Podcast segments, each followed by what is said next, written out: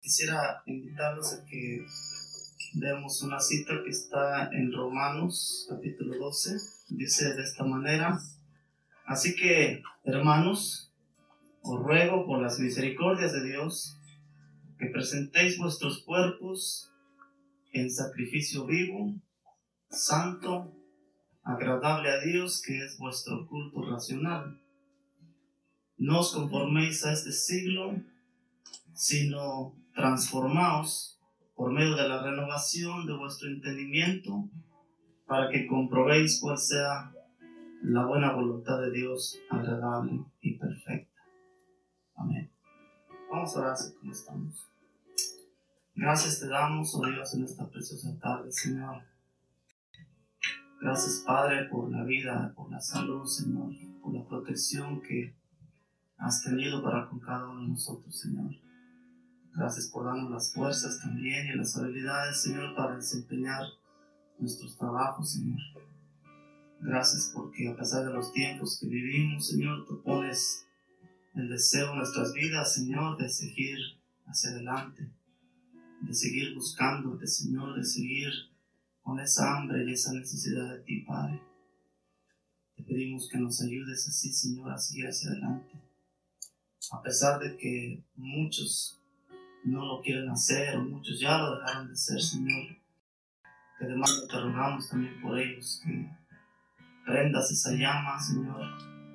Te pedimos también para que nosotros nos mantengas, Señor, vivos, Señor, activos, siguiendo hacia adelante, Padre. Gracias, Señor, te damos en esta oportunidad que tú nos prestas de darnos una vez más. Gracias porque podemos, Señor, después de una semana juntarnos y no solamente alabarte, decir tu nombre, Señor, sino también deseosos de escuchar tu palabra, Señor, de poder, Señor, alimentar nuestro espíritu, nutrirlo, Señor.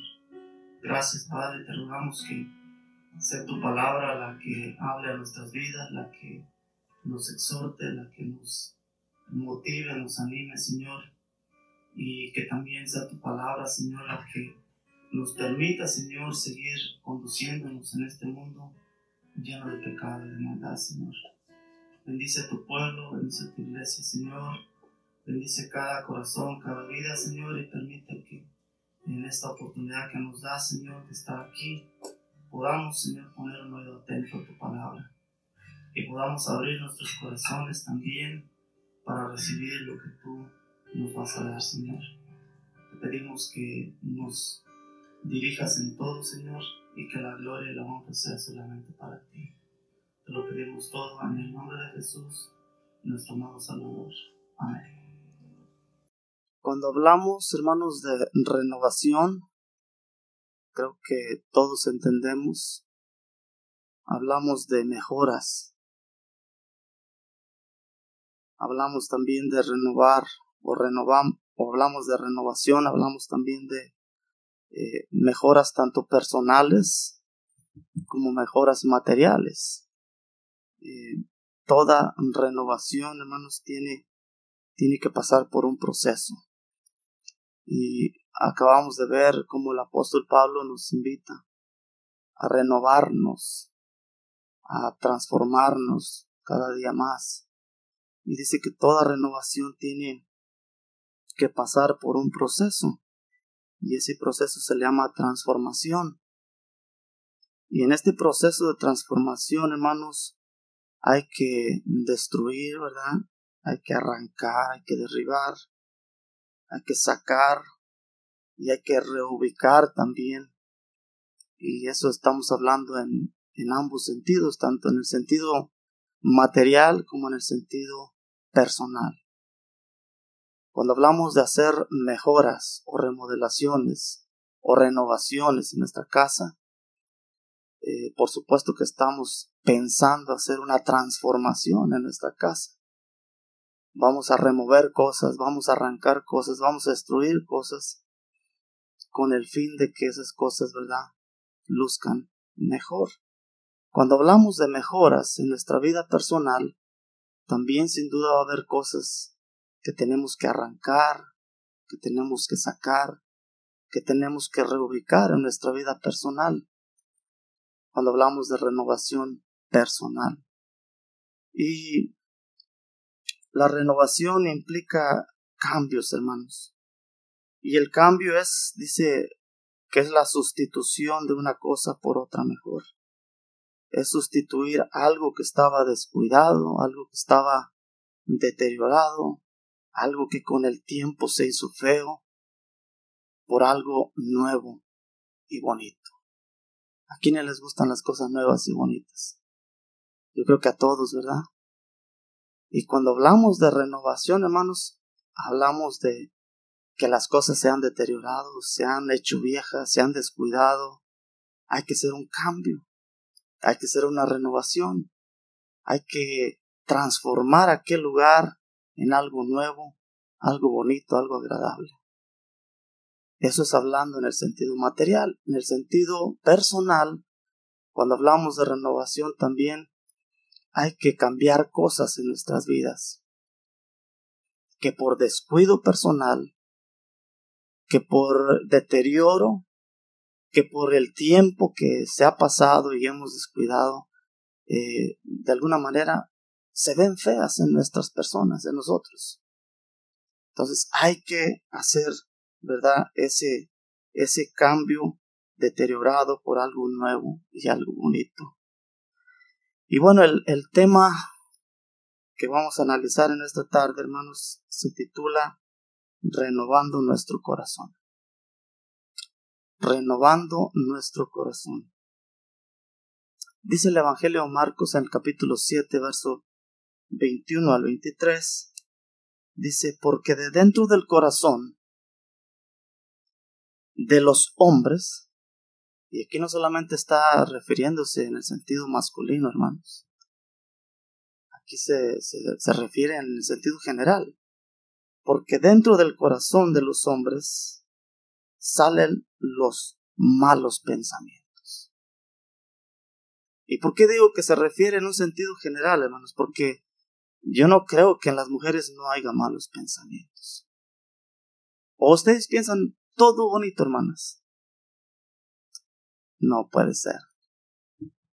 Tanto el hombre como la mujer también tienen malos pensamientos. Dice que porque dentro del corazón de los hombres salen los malos pensamientos. También salen los adulterios, salen las fornicaciones, salen los homicidios, los hurtos, la avaricia, las maldades, el engaño, la lascivia, la envidia, la maledicencia, la soberbia, y la insensatez. Todas estas cosas, hermanos, dice, todas estas maldades de adentro salen. Y no solamente salen de adentro, dice que contaminan también. ¿Contaminan algunos cuantos hombres? ¿Así dice? No, dice, contaminan al hombre en general. Todas estas cosas contaminan el corazón del hombre. Pregunto, ¿necesitará, hermanos, una renovación nuestro corazón? ¿Necesitará una transformación nuestro corazón? ¿Necesitará un cambio en nuestro corazón? Definitivamente. Estoy seguro que con alguna de todas estas cosas, hermanos, todavía navegamos aún todavía navegamos. Por la mañana mirábamos una clase maravillosa donde Pablo, donde Pablo decía, dice, todo lo que yo quiero hacer, no lo hago. Y lo que no quiero hacer, eso vengo a hacer. Y termina diciendo, dice, miserable de mí.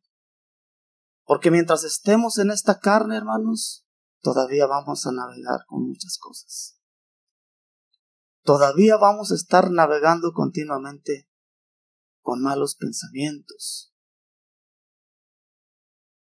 con la insensatez, con la soberbia, el orgullo, con la envidia, con la avaricia, con la codicia.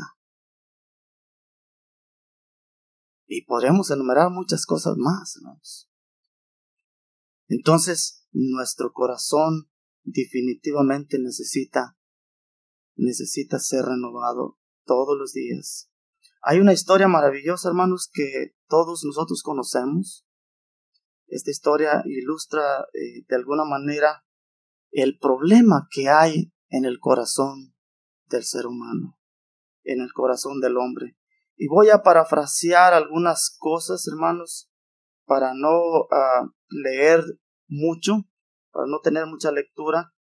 Voy a invitarlos a que eh, esta historia se encuentra en Primera Samuel desde el capítulo 2, 3 y 4. Y, lo que voy a parafrasear está en el capítulo, en el capítulo 2 de Primera Samuel. Dice que había un hombre llamado Elcana. Este hombre tenía dos mujeres. Una se llamaba Ana y la otra se llamaba Penina. Y dice la historia que Penina tenía dos hijos y Ana no podía tener. Eh, Penina dice la historia, hermanos, dice la Biblia, que molestaba y hacía enojar a Ana, haciéndola sufrir porque no podía tener hijos. Y dice la Biblia que Ana lloraba mucho y hasta dejó de comer. Y un día hizo una promesa a Jehová y le dijo, si te dignas en mirar mi aflicción y te acuerdas y no te olvidas de mí, si das a tu sierva un hijo varón, yo lo dedicaré a ti todos los días de, tu, de su vida. Y la Biblia dice que el Señor escuchó y le concedió la petición a Ana. Le dio el niño, el niño nació, creció y después de que fue destetado lo trajo al sacerdote Elí, tal y como Ana lo había lo había prometido dedicarlo al Señor. Después de ser destetado lo trajo al sacerdote y a consagrarlo para el servicio de Dios. Y el capítulo 2, perdón, cuando el niño nació y fue destetado, dice que ya Samuel más o menos tenía tres años eh, cuando lo dejó en el templo con el sacerdote Elí. Y dice la, Biblia que Elí también tenía dos hijos, uno se llamaba Omni y el otro se llamaba Fines. Estos hacían la función de sacerdotes. Pero la Biblia, hermanos, dice que eran malos y estos muchachos tenían un corazón perverso tenían un corazón perverso, sus acciones como sacerdote eran malas. Y bueno, el, capítulo 2 del verso 12 al 17 que quiero invitarlos que sí lo lean conmigo. Capítulo 2 de Primera Samuel, del verso 12 al 17, dice de esta manera, los hijos de Eli eran muy malos. Estoy leyendo la traducción lenguaje actual y no respetaban ni obedecían a Dios. Hacían cosas terribles con las ofrendas que la gente llevaba al santuario. Si estos muchachos no respetaban a Dios, hermanos, mucho menos respetaban a la gente.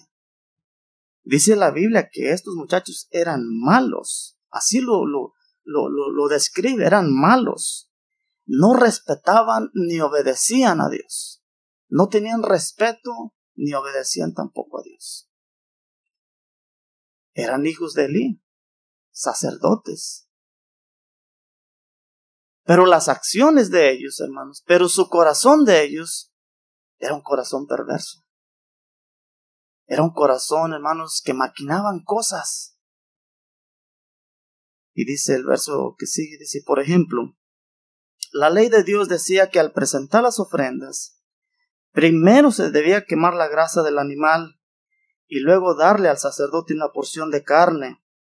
Sin embargo, cuando la gente apenas iba a quemar la grasa, venía un sirviente de los hijos de Eli y le decía al que presentaba la ofrenda, Dame la carne que le toca al sacerdote para que yo se la prepare. Debo llevarla cruda porque el sacerdote no la quiere ya cocida.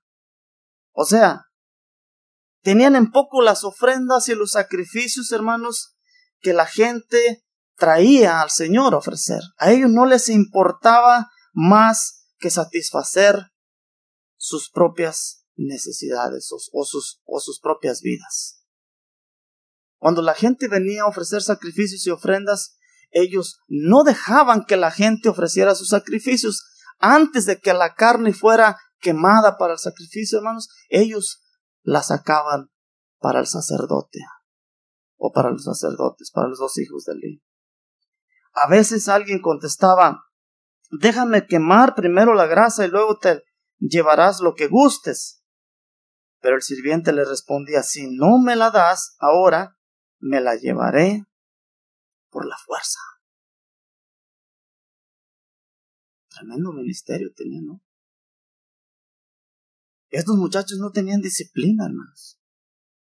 No tenían honestidad, no tenían respeto, no eran puros en su ministerio. Ellos decidían y hacían las cosas a su manera. Por tanto, el desempeño del trabajo que estaban haciendo era un, un trabajo ineficaz.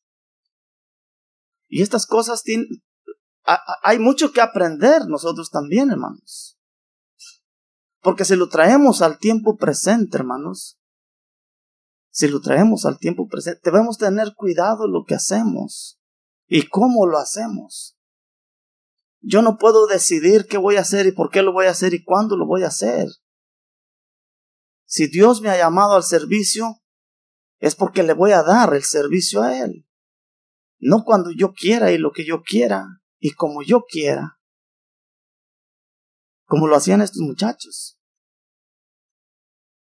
Estos muchachos tenían un corazón, de verdad, necesitaban una renovación del corazón.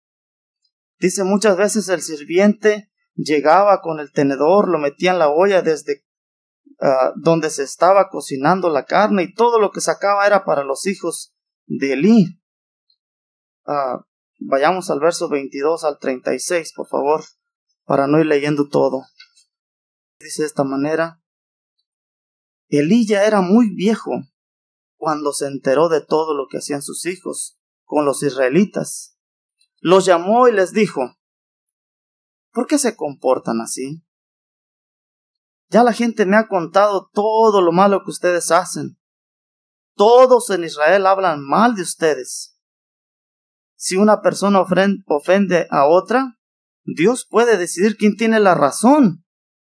Pero si alguien ofende a Dios, dice, no hay quien pueda defenderlo. Note usted, hermanos, la corrección de, de, del padre de estos muchachos, una corrección blanda, una corrección indulgente, hermanos, muy, muy, muy pobre. Muy pobre, muy sutil, muy por encimita. Y les digo, hay mucho que aprender de estas historias. Porque a veces como padres también cometemos el error con nuestros hijos, hermanos. Cuando nos damos cuenta o cuando sabemos que en el ministerio no están desempeñando su trabajo, a veces nos hacemos de la vista gorda. O a veces les llamamos una atencioncita así como esta.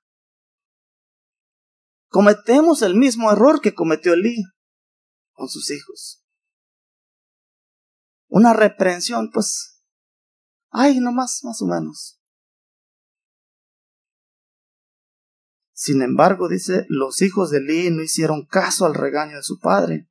No, pues ¿cómo lo iban a hacer, hermanos, con una reprensión como esta?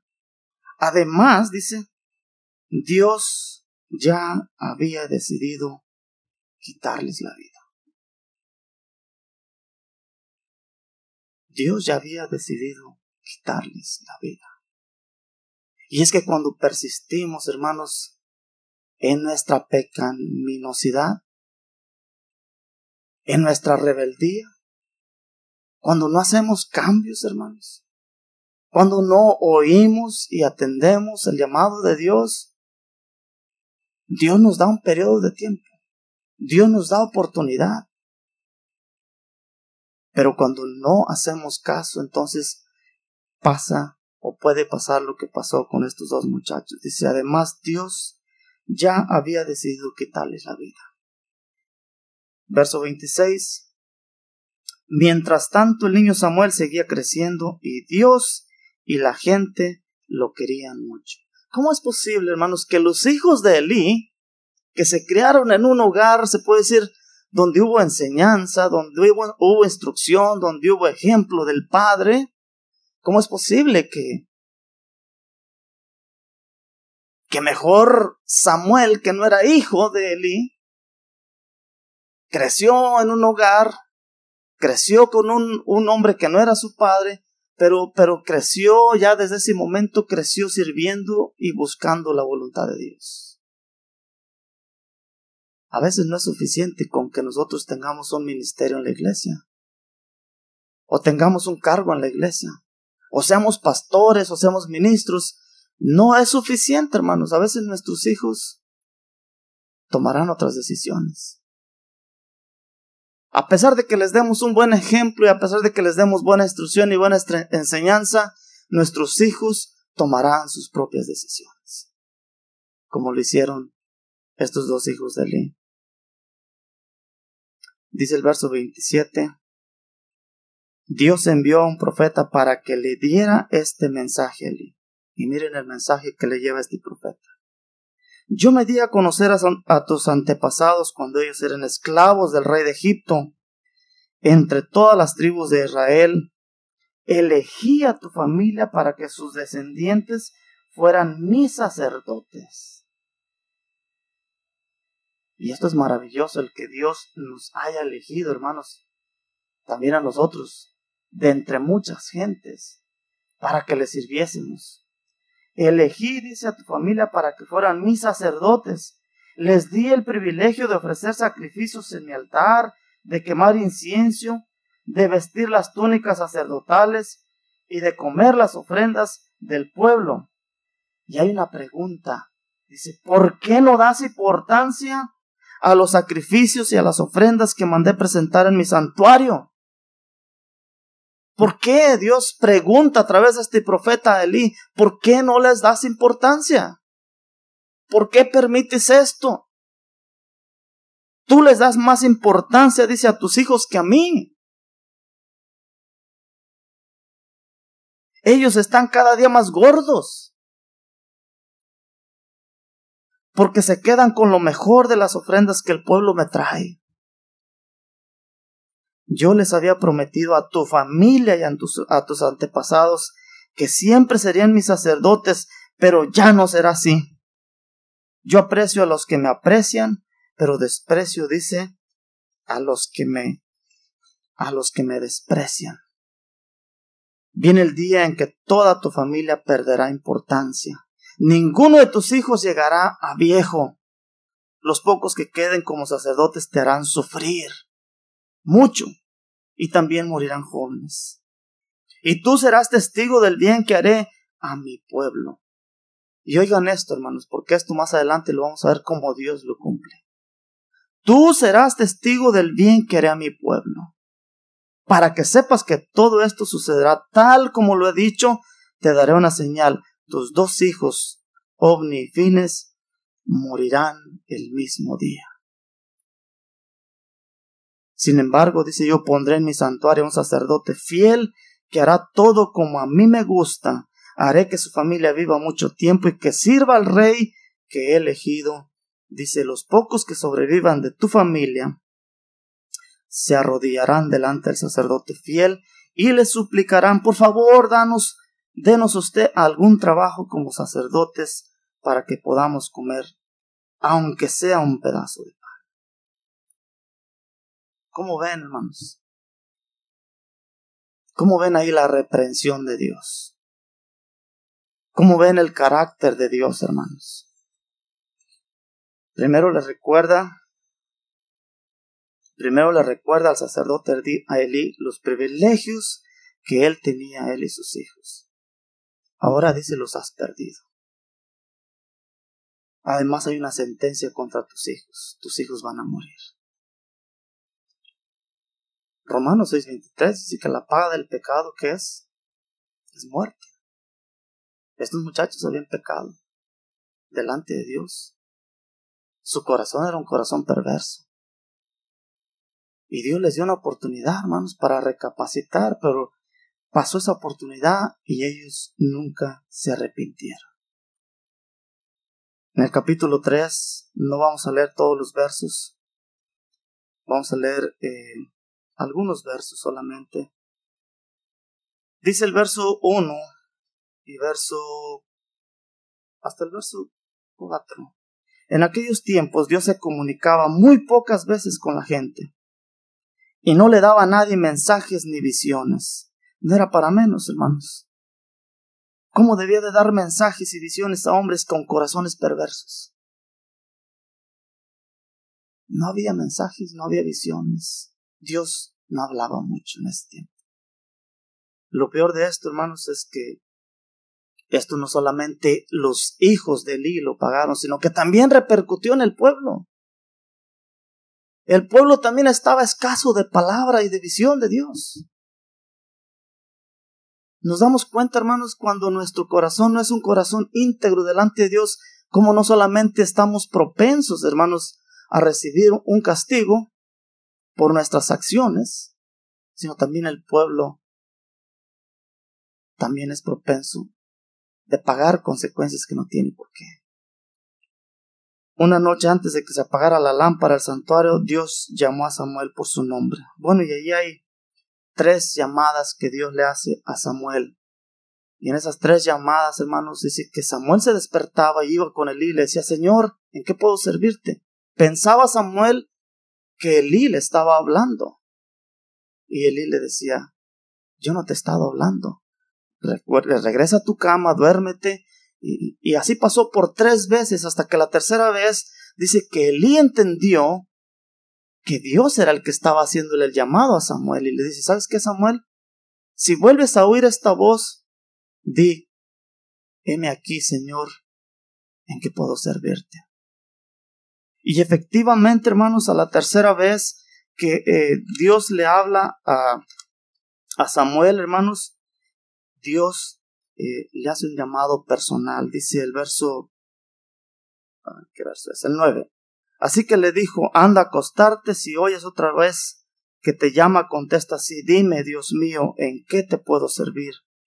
Eh, Samuel volvió a acostarse y poco después Dios mismo se le acercó y lo llamó como antes, Samuel, Samuel. Y él contestó, dime, Dios mío, ¿en qué puedo servirte? Dios le dije, Dios le dijo, y miren esto, hermanos, mírenlo con mucho cuidado. Voy a hacer en Israel algo muy terrible. Cuando la gente lo sepa, temblará de miedo, dice. Cumpliré contra la casa de Eli todo lo que le he dicho. Él sabía que sus hijos me ofendían gravemente. Él sabía y no hizo nada para corregirlos. Así que voy a castigar su familia y nada ni nadie podrá evitarlo. Juro que ninguna ofrenda será suficiente para que yo les perdone su maldad. A lo mejor no cabe aquí esta cita, pero el Señor Jesucristo decía en Mateo 24, 13, que el cielo y la tierra pueden pasar. Pueden venir generaciones y ir generaciones. Pero la palabra de Dios, hermanos, lo que Él dice, lo cumple. Lo cumple. Y aquí vemos cómo lo cumplió con Elí y con sus hijos. Samuel volvió a acostarse y cuando amaneció se levantó, dice, y abrió las puertas del santuario, pero no se atrevía a contarle a Elí la visión que había tenido. Entonces Elí lo llamó y lo confrontó. Samuel, hijo mío. Aquí estoy, contestó Samuel. Y Elí le, le preguntó, ¿qué te dijo Dios? Cuéntamelo todo. Que Dios te castigue si no me lo dices. Samuel se lo contó todo sin ocultarle nada, y Elí dijo, que se haga la voluntad de Dios. Él es, Él es quien manda. He, oído, hermanos, muchos padres expresarse de la misma manera para con sus hijos, sobre todo cuando los hijos persisten en una actitud desobediente y de rebeldía. Hermano, yo ya se lo entregué al Señor, yo ya se lo entregué a Dios, ya no puedo hacer nada, que Dios tenga misericordia de él. Yo ya no voy a hacer nada. Samuel seguía creciendo, dice, y Dios lo cuidaba, también le daba mensajes en el santuario de Silo, y Samuel se los comunicaba a todo el pueblo. Todo lo que Dios prometía por medio de Samuel se cumplía. Ah, las cosas están cambiando. Pero si nota la diferencia, hermano, Samuel tenía un corazón conforme al, al, al, deseo de Dios, a la voluntad de Dios. Cosa que los hijos de Elí, los muchachos, era todo lo contrario. Dios no puede hablar, hermanos, ni puede dar mensajes ni visiones en hombres, en líderes, que su corazón no está de acuerdo a la voluntad de Dios. Dios habla a través de hombres y mujeres también, que su corazón es un corazón íntegro. Por eso dice la palabra que todo lo que hablaba Samuel dice que se cumplía. Todo lo que comunicaba al pueblo se cumplía. Por eso todo Israel, toda la gente dice, confiaba plenamente en las palabras de Samuel. Hasta aquí, mis hermanos, hemos visto parte de la historia a grandes rasgos y creo que hay mucho que podemos aprender como líderes. Hay mucho que podemos aprender como ministros de Dios, como sacerdotes de Dios, como hijos también que somos, muchachos, hijos de padres también. Y también podremos aprender mucho como padres, hermanos, que somos y que tenemos en nuestra casa, hermanos, la responsabilidad de ser no solamente la cabeza, sino el sacerdote de tu familia. Sobre todo creo que es el momento y el tiempo para meditar en lo que estamos haciendo, hermanos, y cómo lo estamos haciendo. Aunque dice la palabra de Dios que Dios es misericordioso, Dios es clemente, lento para enojarse, lento para la ira, y dice que es grande en misericordia. Pero también dice que es un fuego consumidor. Y en el capítulo 4, hermanos, vamos a ver la ejecución que Dios le había prometido a Elí a través del profeta que le manda. Dice el capítulo 4, aquí sí nos vamos a, meter desde el capítulo, desde el verso 1 en adelante. Un día, dice, los israelitas salieron a pelear contra los filisteos y acamparon en Ebenezer los filisteos. Por su parte acamparon en Efec. Dice, se organizaron para la batalla y comenzó la guerra. Comenzó el pleito, comenzó el combate. Y dice, los filisteos, ¿qué pasó, hermanos? Derrotaron a los israelitas, matando, como a cuatro mil de ellos.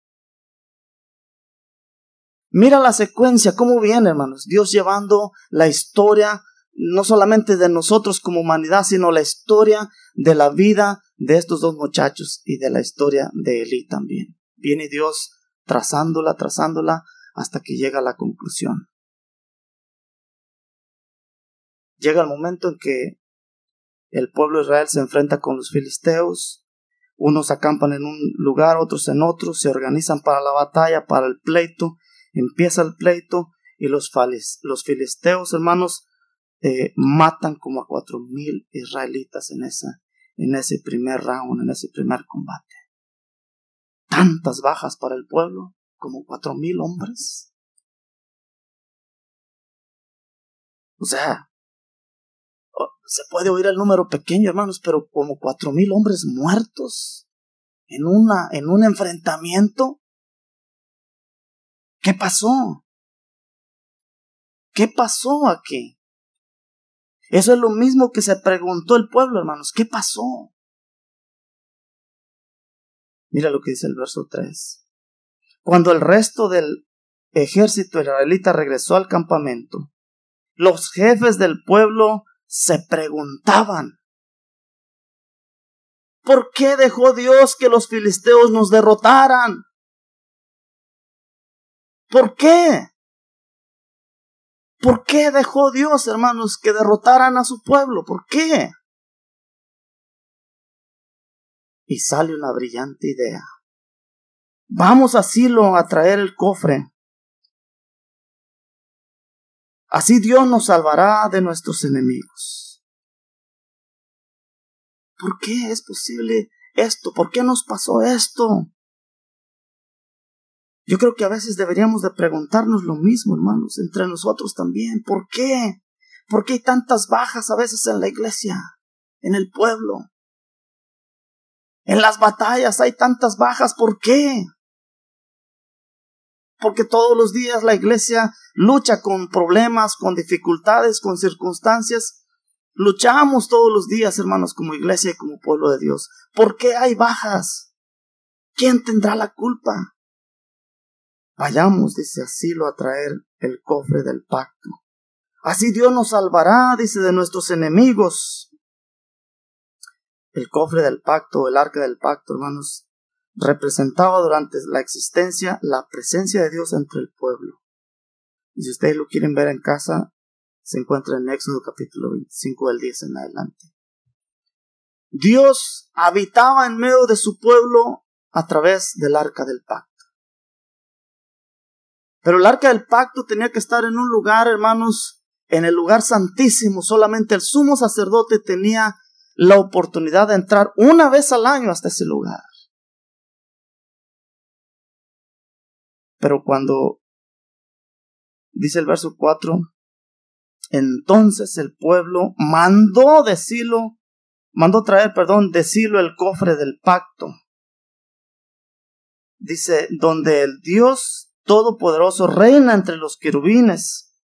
Y quiero que marquen ahí eso. Dice, los hijos de Elí, Omni y Fines venían, dice, acompañándolo. ¿Quiénes eran los hijos de Elí, hermanos? ¿Quiénes eran estos muchachos? ¿Acaso no tenían cuentas pendientes con Dios ellos? Nuestras actitudes y nuestras acciones, hermanos, cuando no son correctas delante de Dios, hacemos locuras.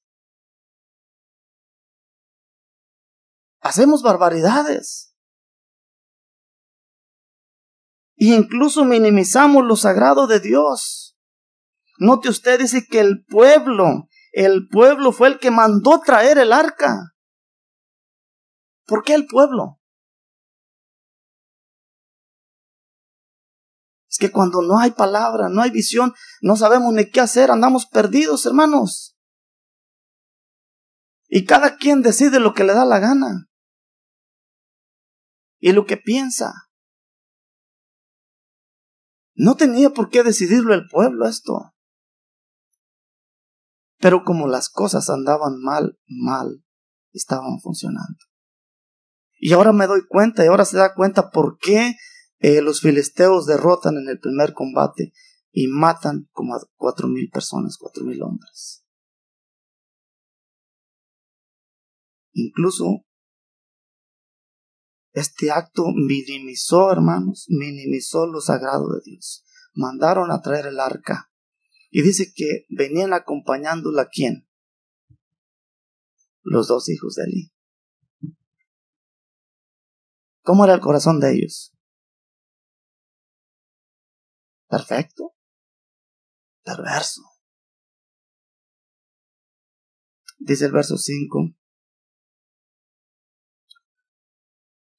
Es más, hay una cita que quiero darles. Primero libro de Crónicas, capítulo 15, del 1 al 14. Ustedes lo quieren ver en casa. Dice que quienes tenían que trasladar el arca, hermano, solamente eran los sacerdotes y los levitas. Además, dice esta lectura, que tenían que santificarse tenían que purificarse antes. Esto no era un juego, hermanos. Esto no era un juego. No cualquiera podía ir y, cargar el arca o ir y moverla, hermanos. Esto no era juego. Dice el verso 5, cuando el cofre del pacto llegó al campamento, al campamento israelita, todo el pueblo gritó tan fuerte que hasta la tierra tembló. Ellos creyeron, hermanos, que la victoria ya la tenían ganada. Pero la presencia del arca no garantizó su victoria en esta ocasión. Llegó el arca del pacto, ahora sí les vamos a ganar, ahora sí los vamos a derrotar. Dice que tanto fue su emoción y su gusto, hermanos, que gritaron. Y hasta la tierra tembló. Al oír los gritos, los filisteos se preguntaban, ¿por qué hacen tanto escándalo esos israelitas? Cuando los filisteos se enteraron de que los israelitas habían traído el cofre del pacto de Dios a su campamento, les dio mucho miedo y algunos decían, estamos, ¿qué? Estamos perdidos. Dios ha llegado al campamento israelita, dice, esto nunca había pasado. Nadie podrá salvarnos de ese Dios tan poderoso. Es el Dios que destruyó en el desierto a los egipcios con toda clase de terribles castigos. Es asombroso, hermanos, cómo es que mejor los filisteos, el enemigo, hermanos, reconoce más el poder de Dios e incluso le da miedo y temor.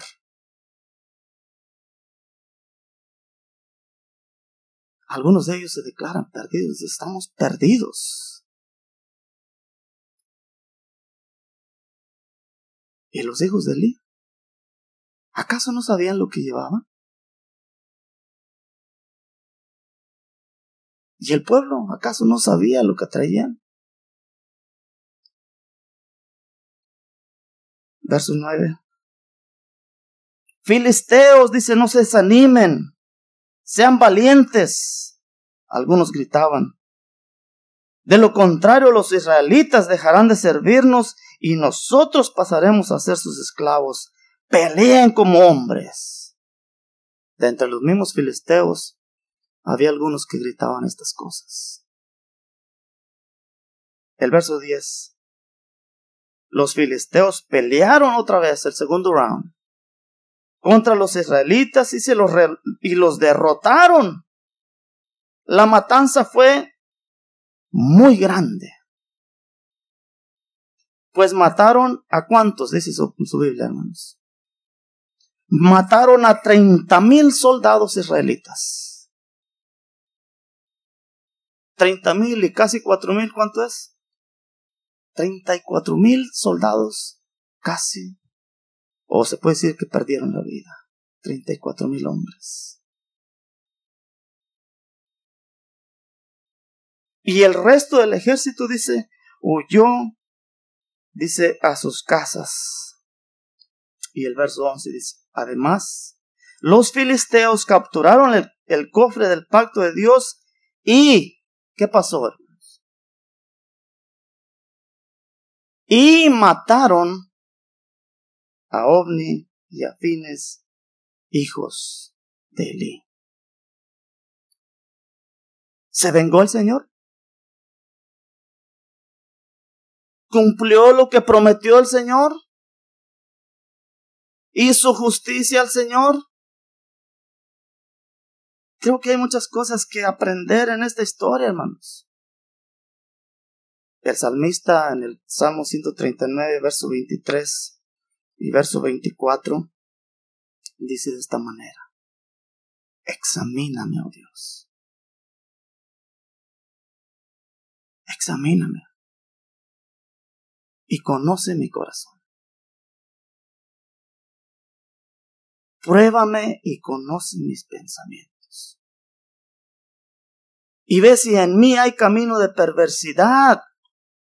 Y si lo hay, dice, guíame por el camino eterno.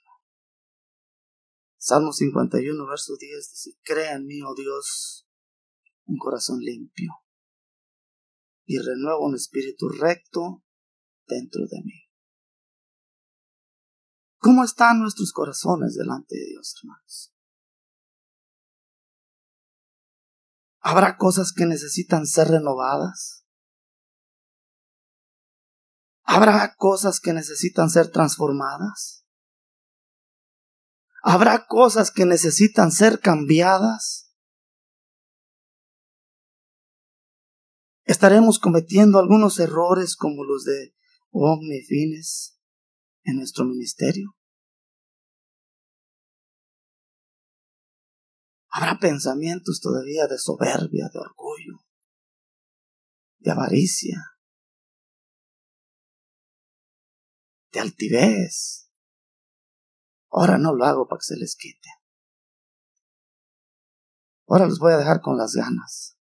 Que al fin yo sé, yo puedo, y ahí no hay quien puede y quien lo haga.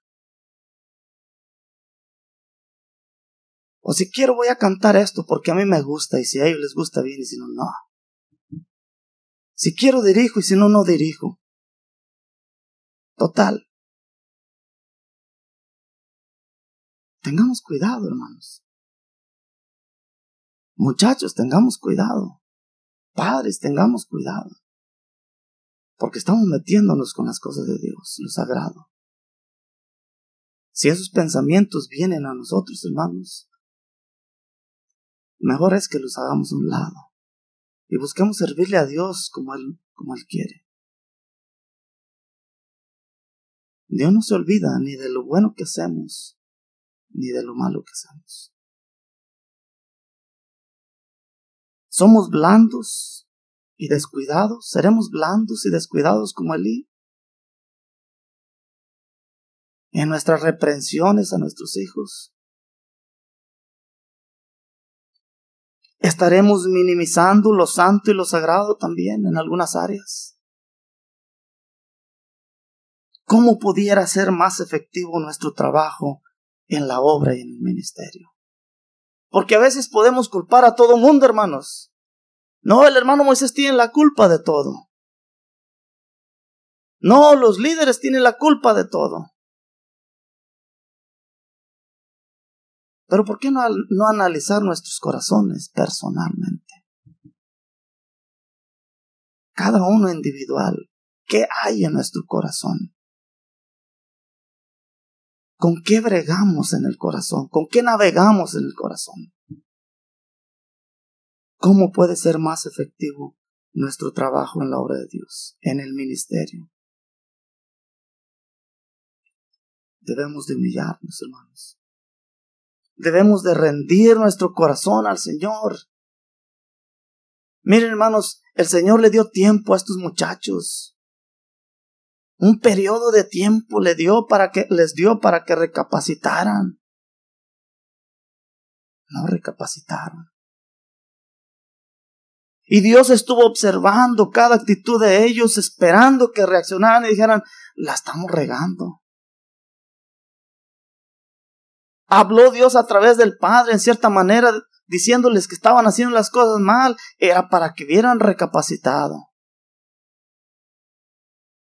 No, hasta que tuvo que intervenir Dios. Y cuando Dios interviene, hermanos, cuando Dios actúa, actúa de esta manera muchas veces. No entendieron, no recapacitaron, y bueno, el final de todo esto fue la muerte de ellos. La historia continúa, hermanos. Pero quise traer este tema, hermanos, porque de alguna manera todos los días navegamos también nosotros en nuestro corazón.